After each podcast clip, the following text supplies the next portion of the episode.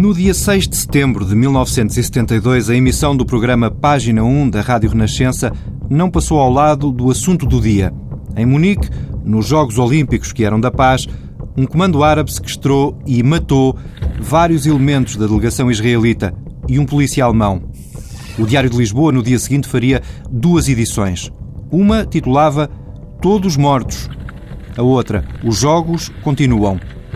Mas na véspera, o Página 1 incluiu um texto do repórter já premiado, Adelino Gomes, onde a violência de Munique era relacionada com a aspiração palestiniana de ser um Estado independente. Estava tão indignado com a hipocrisia a nível mundial, não era português, era a nível mundial. Nixon, que chorava lágrimas sobre o terrorismo que tinha sido cometido e que efetivamente tinha sido cometido por um comando palestiniano uh, na aldeia olímpica de Munique. O mesmo Nixon que naquele dia, naquela noite, vinha, vinha nas nos telexes das agências da Associated Press e da, e da Reuters, etc., que uh, o poder americano uh, tinha ordenado o bombardeamento de diques e aldeias e hospitais vietnamitas. Quer dizer, e como é que se pode. Então há, há um terrorismo de um comando que é palestiniano e não há um terrorismo de Estado? Quer dizer, e portanto era isso que eu, eu precisava dizer isto, sentia urgência em dizer isso e sabia que isto seria cortado. João Paulo Guerra, realizador do programa Tempo Zip, também transmitido na Rádio Renascença, recorda que o texto nem sequer era panfletário. Quando foi lá o, o atentado terrorista eh, no, nos Jogos Olímpicos, em Munique, Uh, e depois que se desencadeou uma onda de, de, de, condenação dos atentados terroristas e tal. E o texto do Calino dizia: sim, senhor, condenamos os atentados terroristas, mas isso não nos pode fazer esquecer tudo o que os palestinianos sofrem todos os dias da parte do, dos ocupantes do seu território. E nós condenamos que se ocupe instalações dos Jogos Olímpicos, mas também condenamos a, a ocupação de territórios da Palestina. A ideia preocupou a fiscalização interna da rádio. A pessoa que, que era um responsável de, dos serviços comerciais e programação da, da Rádio Renascença perguntou-me duas ou três vezes: uh, Você já escreveu o texto? E ele perguntou-me: Você vai fazer um comentário a este atentado na aldeia olímpica de Munique? Eu disse: Sim, sim, claro. Então, e, e, veja lá, faz que hoje tenho uma reunião e foi, foi pressionando para que eu lhe entregasse aquilo e eu senti que aquilo que eu queria dizer que iria ser cortado. O texto de Adelino Gomes seria repetido na mesma noite, mais tarde, no programa Tempo Zip, realizado por João Paulo Guerra. O texto de Adelino Gomes foi submetido à censura interna da Renascença. Foi submetido e foi aprovado. Foi autorizado. E já que estava autorizado, eu pedi ao Adelino Gomes para repetir uh, o texto dele depois no meu programa, no, no ZIP, que começava à meia-noite. No dia seguinte, os dois programas foram suspensos por ordem da gerência da Rádio Renascença. Mas a história conta que aos responsáveis da emissora católica foram colocadas duas opções: ou fechava a rádio ou acabavam os programas. E para os programas regressarem, nem João Paulo Guerra nem Adelino Gomes podiam fazer parte das respectivas equipas. Acredito nas fontes que tive, foi que, ainda por cima, quem estava encarregado de fazer essa fiscalização ouviu a primeira edição do documentário, portanto, lido por mim, às nove menos um quarto desse dia 6 de setembro de 1972, em sua casa, acompanhado, tinha oferecido um jantar ao cônsul honorário de Israel em Portugal. E aquilo incomodou um pouco. E depois à noite ele como bom funcionário governamental que era, quis ver o que é que o Tempo Zip iria fazer e o João Paulo Guerra abriu o Tempo Zip à meia-noite, dizendo uma coisa deste género. Este dia foi um dia que ficou marcado por um acontecimento, assim, assim e tal, coisa, reações em todo o mundo e tal, muitas delas de grande hipocrisia. E no meio disto tudo, uma voz lúcida se levantou a do nosso camarada Adelino Gomes e depois isto outra vez. E então, quando o fiscal ouviu pela segunda vez, não é? ficou absolutamente aquilo, aquilo, aquilo, acabou por ter um enfim um significado eh, que levou a que no dia seguinte telefonasse para a Rádio Renascença e dissesse que os dois programas tinham que ser suspensos. Eles punham como condição para o programa continuar eles despedirem-me. Quer dizer, quem pôs estas condições é uma pessoa que está viva, que é o Dr. Pedro Feitor Pinto, Feitor com Y.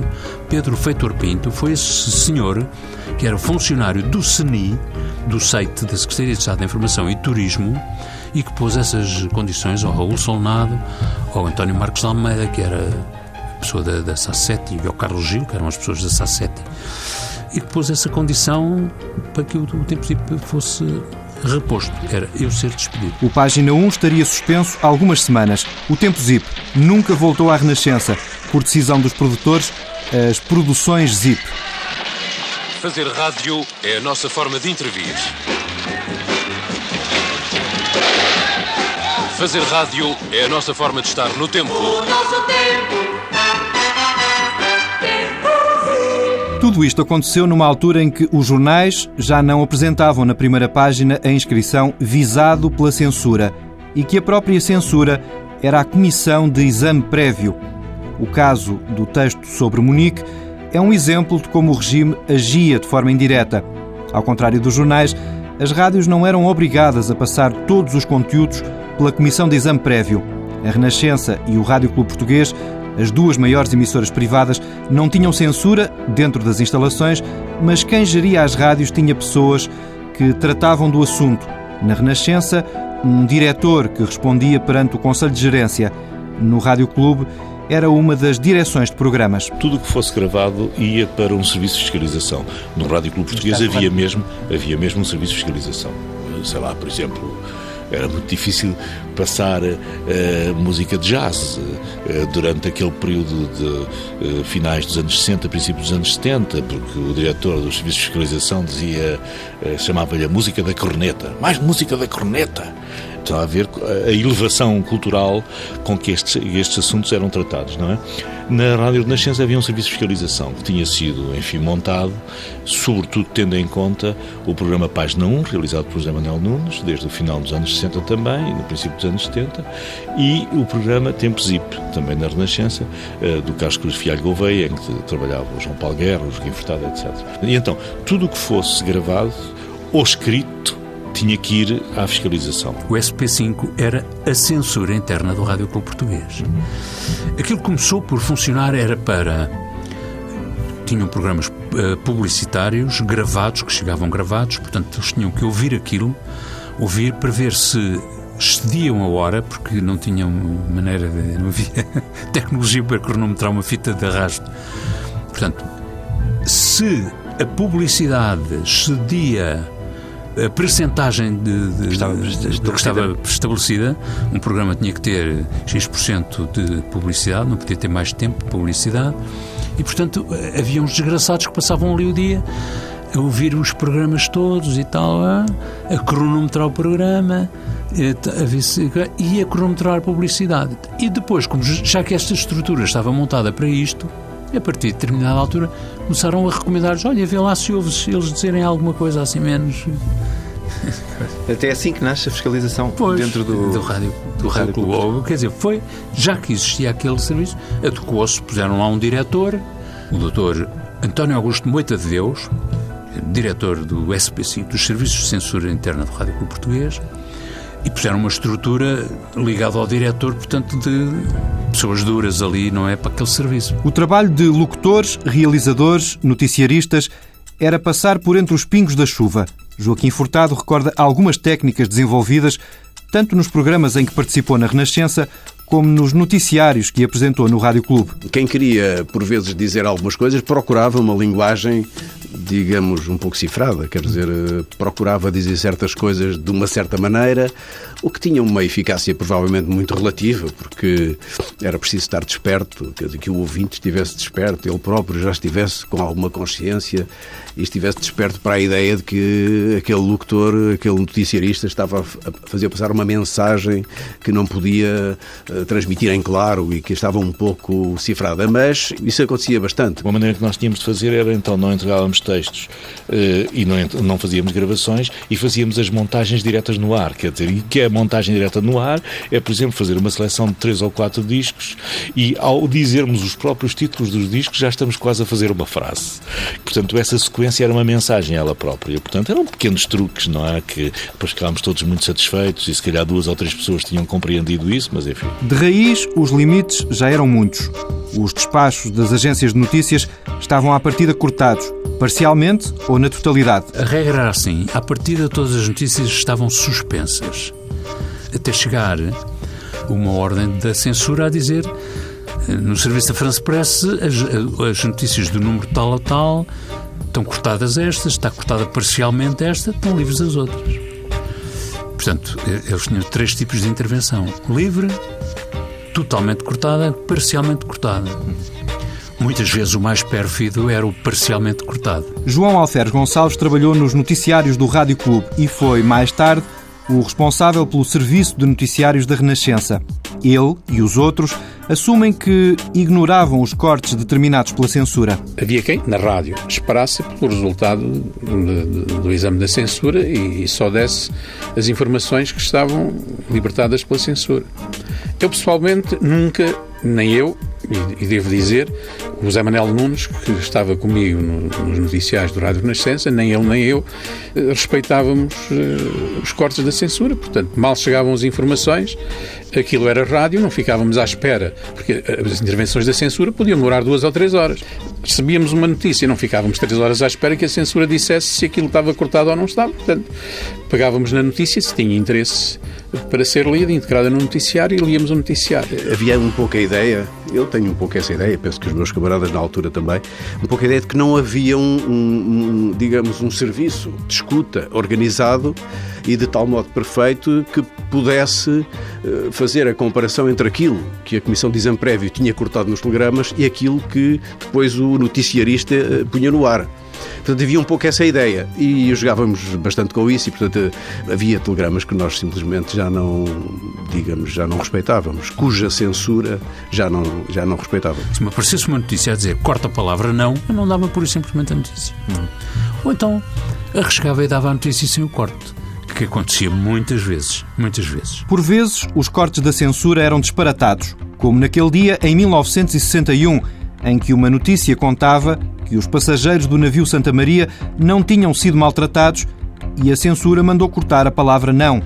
O episódio foi relatado por João Paulo Guerra. O Luís Filipe Costa contava-nos, a título de exemplo, do perigo de, de, de uma manipulação que é cortar parcialmente uma notícia e era um telegrama da censura que no, na sequência do assalto ao Santa Maria, quando os passageiros do Santa Maria são desembarcados no, no Recife, no Brasil, o telegrama dizia os passageiros interrogados por jornalistas disseram que não sofreram maus tratos por parte dos ocupantes do navio e a censura cortou na notícia a palavra não. E, portanto, a censura escreveu outra notícia, escreveu a notícia os passageiros dizem que sofreram maus tratos por parte dos, dos assaltantes. É o contrário. É? Portanto, a censura não se, não se limitava a, a cortar. Era reescrevia notícias, como este caso, não é? Outro episódio. Adelino Gomes conta como, num dos primeiros serviços no Rádio Clube Português, percebeu que a censura poderia tirar o contexto a uma notícia e como, tirando o contexto da notícia, o censor fazia do jornalista um aliado. Foi hoje abatido mais um B-59 ou 51, já não lembro como é que era uma coisa, sobre o Vietnã. E isto estava livre. E depois, o segundo período desta notícia dizia assim: Este é o 56 ou centésimo primeiro, ou coisa assim, B-52, que eram as fortalezas voadoras, abatido sobre o Vietnã do Norte. E aí estava cortado. E eu, que já tinha tido uma experiência fora da profissão, na Rádio Universidade, uma experiência traumática com a pressão, aqui pensei, tive um sentimento que nunca mais me, me, me abandonou. Não era assim que aquilo fosse assim. Quer dizer, aquilo que me tocava era isto. Epá, estes tipos autorizam que eu, jornalista, diga às pessoas que houve uma fortaleza voadora que foi abatida.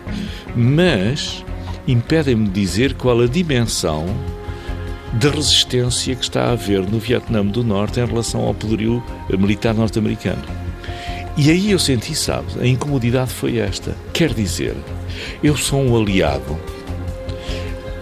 de um regime que quer condicionar o conhecimento que têm os meus compatriotas sobre o estado do mundo. Eu sou mais do que eu sou mais do que uma vítima da censura.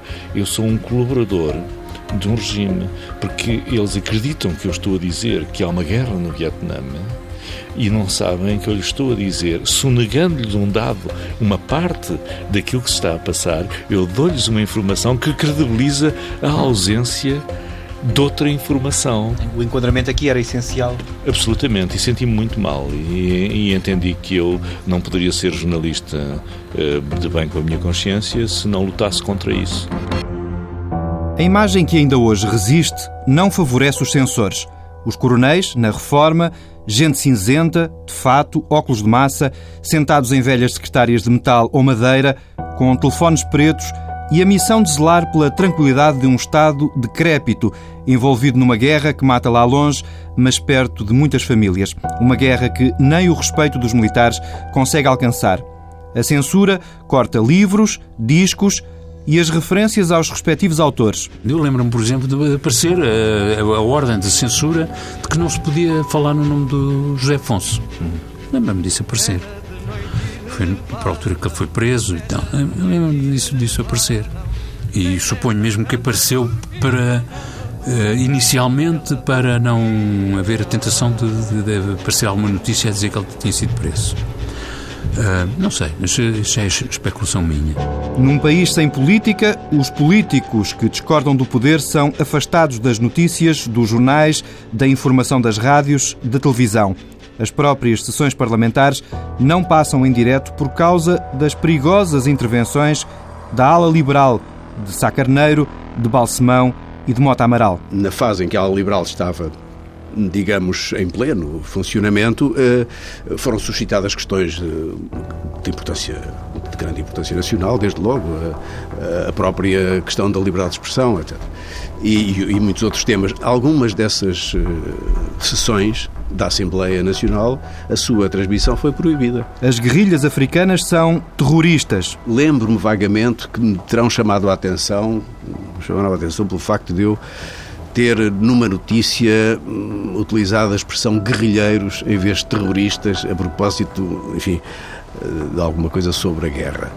Porque eu, de facto, nunca utilizei a expressão terrorista, que era a expressão consagrada oficialmente, e nos telegramas que surgiam sobre a guerra, que aliás eram poucos, e os que surgiam, enfim, eram, eram proibidos, mas eh, em algum texto sobre a guerra que eu pudesse ter lido, eu normalmente utilizava a expressão guerrilheiros, que era em si mesmo qualquer coisa que estava fora, de, digamos assim, da, da terminologia oficial e, portanto, era. E alguém me chamou a atenção para isso num, num determinado momento. Não se fala em colonialismos nem na guerra. Não passam notícias que mostrem aparentes sucessos dos regimes socialistas ou comunistas. Eu lembro, por exemplo, não sei se João Paulo Guerra vai falar disso, mas eu lembro-me do caso dele, dava um destaque especial a certas notícias do desporto. Porquê? Havia notícias do desporto, desporto internacional, em que os países de leste, União Soviética, etc., tinham resultados uh, melhores do que os do, do Ocidente. E eu lembro-me que ele dava um destaque especial a certas vitórias no atletismo, enfim, nas modalidades, a países do leste porque aí a censura, uh, que eu me lembro, não, não atuava. Aquilo era um, o primeiro lugar, uh, foi conquistado por este e por aquele atleta, portanto, isso aí não aparecia muito, digamos, a intervenção da censura. E eu tenho a ideia que ele, por, vezes, explorava essa circunstância para poder dizer certas coisas. Era mais, eh, eu acho que era mais provocatório do que propriamente, mas aí está uma maneira de, de estabelecer uma ligação com o ouvinte para além da própria ideia natural de transmitir uma notícia, uma simples notícia. Não há manifestações nem greves bem-sucedidas. A censura exercia-se não apenas sobre os aspectos políticos, sobre os aspectos militares, sociais, de costumes, uh, laborais, por exemplo, eh, qualquer greve, sim, qualquer greve isso era cortado, não é uma greve eh, fora de Portugal. Notícias sobre greves eh, fora de Portugal eh, que chegavam pelas agências, isso era normalmente proibido. Para evitar o paralelo. Sim, sim. Não há pobreza nem algo que em si. Não há detalhes sobre atos de violência e, a bem da nação, não há grandes tragédias com muitas mortes em Portugal. Em 1967, em plena catástrofe das grandes cheias na zona de Lisboa, a meio da madrugada, deixam de ser contados os mortos. Não sei se seria umas três da manhã, mais ou menos. Isto, a hora talvez já seja falível, mas bastante, a noite já bastante avançada. Vem no Telex de que a redação tinha para expedir eh, correspondência por Telex ou para receber coisas da censura, coisas do, do, do, do de outras instituições eh, e mandar. Vem um, um Telex do Palácio Foz e dizia que hum, a presidência do Conselho que eh, manifestava o seu louvor à atuação, ao, ao trabalho do Rádio Clube Português eh, naquela noite e tal, que tinha sido uma, uma grande cuidado humanitário e tal, tinha assim umas coisas e tal. E depois a máquina não foi desligada, ficou ligada e a seguir, portanto, na mesma ligação da máquina, vem uma coisa a dizer, uma ordem de censura a dizer, a partir deste momento não morreu mais ninguém. Não há mais mortos, não é? Não há mais mortos. Em 1971, Adelino Gomes e João Paulo Guerra, amigos e camaradas, trabalham em programas diferentes na Rádio Renascença, mas saem juntos para o país para encontrar histórias que depois contam. Vão olhar para as consequências dos incêndios no Norte e, de regresso, resolvem fazer uma paragem no Vimieiro, em Santa Combadão. O ditador Salazar morreu há mais de um ano os dois repórteres param em frente da casa do homem que governou o país durante 36 anos como chefe do governo. Passámos na casa do, do Salazar, parámos, estávamos a ver e tal, bem velhote e tal, disse, ah, ele não está aqui em casa, ele está ali no cemitério. Fomos ao cemitério e fizemos uma entrevista com o guarda do cemitério, que é uma coisa delirante, é? delirante, delirante. Viemos nós estávamos a olhar um para o outro, entramos no carro, quando aquilo acabou, vinhamos e tal, até, até vinhamos com medo de falar e tal. Parámos um bocado, começámos a rir, porque era uma coisa. O homem dizia coisas inconcebíveis e tal. Mas foi uma conversa sobre. Sobre, sobre o uh, Campa do Salazar e sobre o Salazar, porque ele tinha o conhecido em vida, uhum. não é? Ele era cantoneiro, tinha sido cantoneiro e tal, e dava lá a trabalhar nas estradas e tinha conhecido o Salazar em vida. Ele era de Santa Comba, ele era uma, uma terra de meia dúzia de pessoas. Toda a gente se conhecia, toda a gente conhecia o Salazar. E dele dizia algumas com uma grande ingenuidade. Ele dizia: então, e o Salazar, quando vinha aí, o senhor via, ou quando ele vinha cá durante férias, ou quando vinha cá. Ah, sim e tal. E ele vinha cá, vinha cá muitas vezes e tal, e passeava por aqui. Sim, andava a passear, e, e, passeava sozinho, sempre sozinho. Ele vinha aí pelas estradas a passear, sempre sozinho. Depois fazia uma pausa e dizia: A polícia vinha por meio dos pinhais. Mas ele dizia isto com, com uma grande ingenuidade. Então, bom, e nós, epá, vamos fazer isto, eu e o Adelino. Então cada um ficou com o material todo e cada um resolveu, fez uma coisa sobre aquilo. E eu fiz logo naquele dia, para o dia seguinte, gravada. Não é? Então fiz uma coisa muito discreta, muito solene e tal, a, a descrever para as pessoas a campa do, Sal, do professor Salazar. Com o homem a dizer umas barbaridades pá, incríveis no meio daquilo tudo. Dizer, por exemplo, então, mas porquê é que está aqui tanta GNR aqui à volta da campa? E o homem, ai, sabe o que é? Ele abaixar a voz.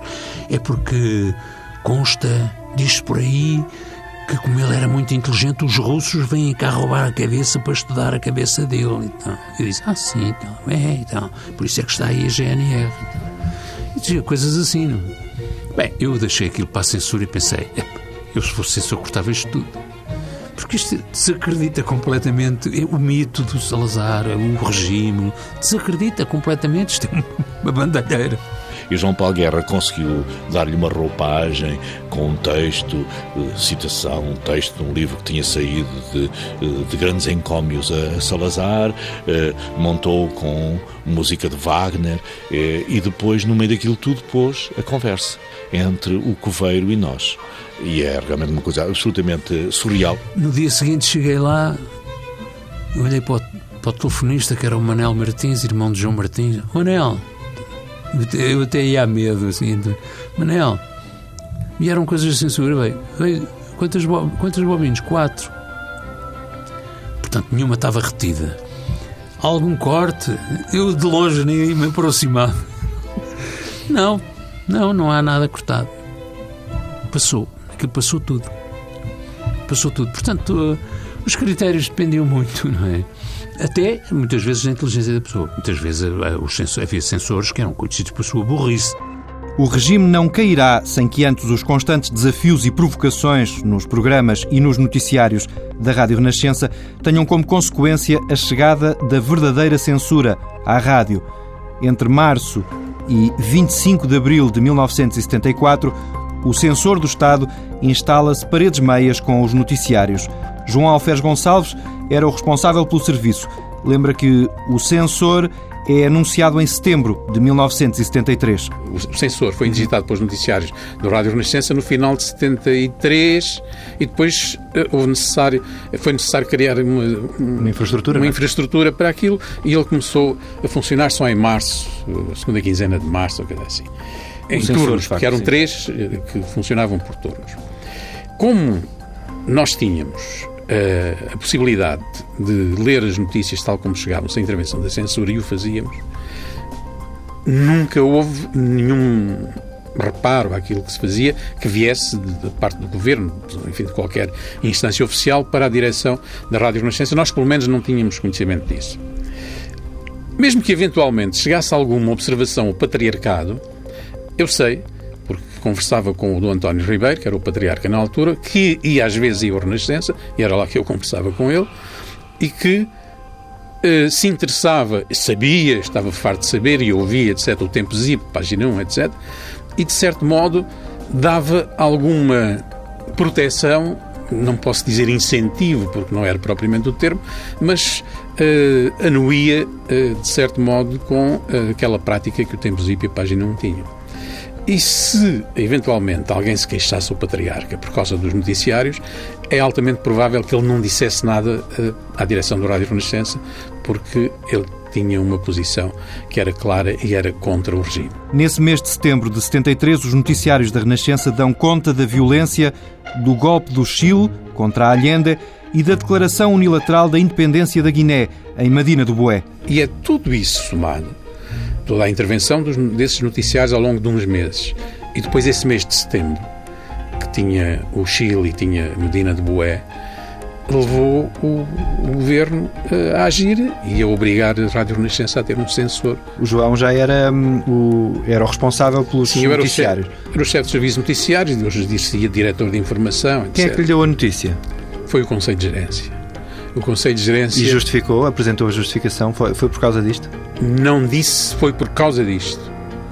Porque eu penso que o próprio governo não apresentou justificações concretas.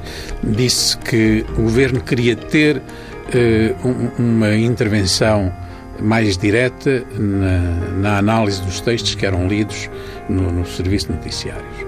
Foi essa informação que me foi transmitida assim, e eu perguntei, fiz essa pergunta ao Padre Américo, que era o, o gerente eh, o Conselho de Gerência tinha três elementos, mas o Padre Américo, que não tem nada a ver com o Padre Américo da Casa do uhum. Gaiato, diga-se, e mesmo nada a ver, e, e, foi ele que me disse, porque era ele que estava diariamente na, na estação e chamava-me de vez em quando para tratar de coisas nos serviços, e, e, foi ele que me disse que íamos ter o sensor. Eu perguntei-lhe, mas houve alguma coisa? Tá, sabendo eu perfeitamente que tinha havido mil e tal coisa.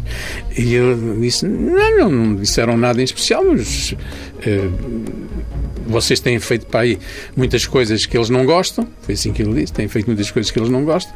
E, agora põem cá um sensor. O Padre Meio não era muito inteligente, nem nem brilhante. Portanto, despachava estas coisas assim, sem, sem grande preocupação. Aliás, ele era um dos elementos internos que fazia censura.